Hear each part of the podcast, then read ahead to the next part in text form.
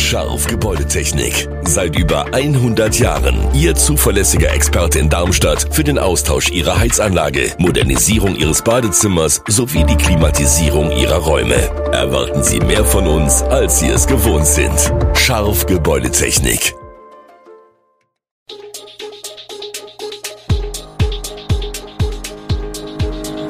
Gude, unser morgendliches News Update. Das Wichtigste aus Südhessen für Sie im Überblick.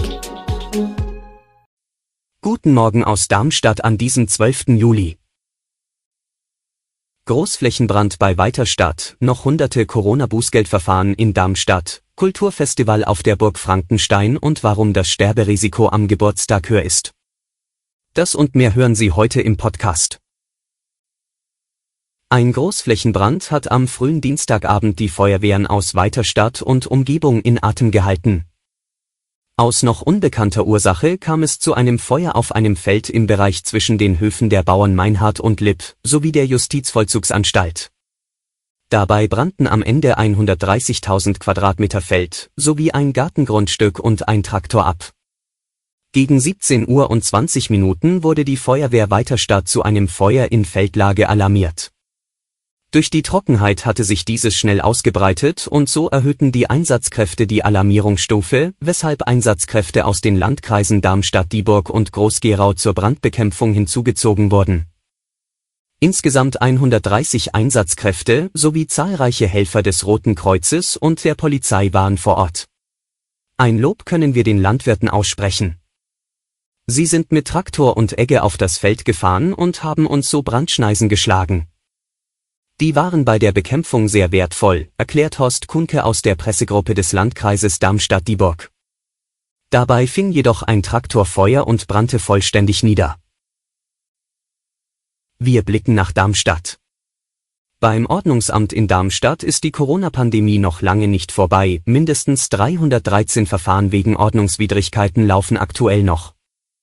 Mehr als drei Jahre nach Feststellung des pandemischen Zustands droht nun aber eine Verfolgungsverjährung. Das Ordnungswidrigkeitengesetz legt fest, ab wann bußgeldbewährte Taten von den Behörden sanktioniert werden können. Aus dem Alltag kennen die meisten Darmstädter diese Praxis aus dem Straßenverkehr, hier greift die Verjährung allerdings schon nach drei Monaten.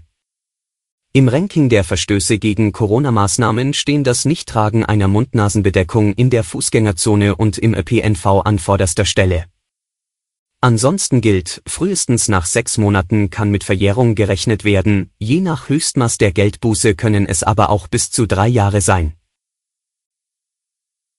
Das Kulturfestival auf der Burg Frankenstein wird möglicherweise das letzte seiner Art sein, da das Land Hessen ab 2024 umfangreiche Sanierungsarbeiten plant.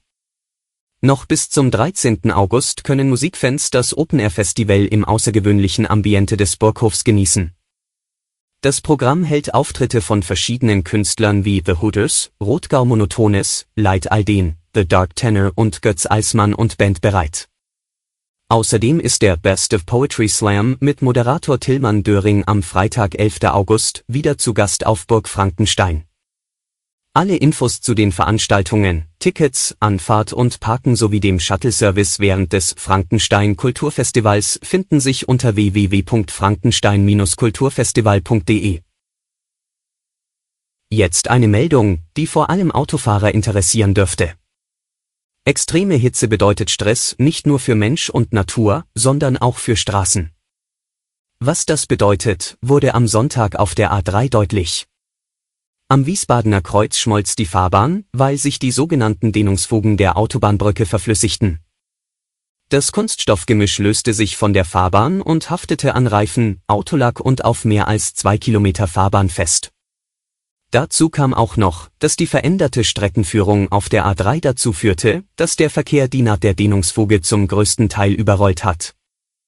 Die Kombination der Belastung und das Schmelzen der Fugenmasse käme allerdings nur selten vor, erklärt Stefan Hodes, Sprecher der Autobahn GmbH West. Ein wesentlich bekannteres Phänomen sind dagegen Blow-ups auf den Fahrbahnen. Hierbei dehnen sich Betonplatten durch extreme Temperaturen so weit auseinander, dass sich die Fahrbahnen anheben können und durch den Druck schließlich auseinanderbrechen. Schweizer Forscher haben bereits vor über zehn Jahren im Rahmen einer Studie festgestellt, dass der Tod Geburtstage bevorzugt. Auch der Blick auf Todesanzeigen zeigt, dass der Todestag häufig in zeitlicher Nähe zum Geburtstag liegt.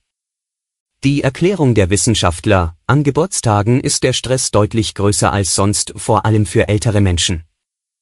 Für ihre Studie analysierten sie mehr als 2,3 Millionen Daten der Schweizer Sterblichkeitsstatistik der Jahre 1969 bis 2008.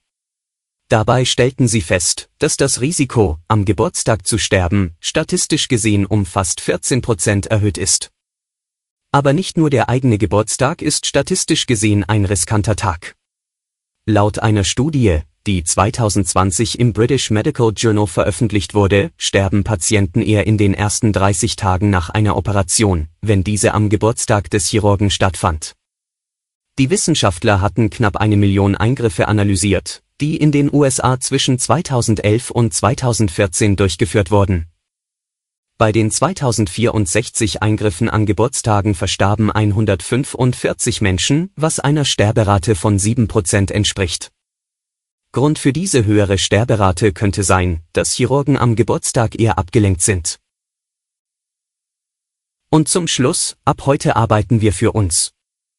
Ein durchschnittlicher Arbeitnehmerhaushalt zahlt in diesem Jahr voraussichtlich 52,7 Prozent seines Einkommens als Steuern und Abgaben an den Staat. Das hat der Bund der Steuerzahler errechnet. Damit bleiben von jedem verdienten Euro nur rund 47 Cent. Oder anders ausgedrückt, ab heute arbeiten wir für den eigenen Geldbeutel, heute ist der sogenannte Steuerzahlergedenktag. Alle Infos zu diesen Themen und noch viel mehr finden Sie stets aktuell auf www.echo-online.de. Gute Südhessen ist eine Produktion der VAM von Allgemeiner Zeitung, Wiesbadener Kurier, Echo Online und Mittelhessen.de. Redaktion und Produktion die NewsmanagerInnen der VAM. Ihr erreicht uns per Mail an audio.vam.de.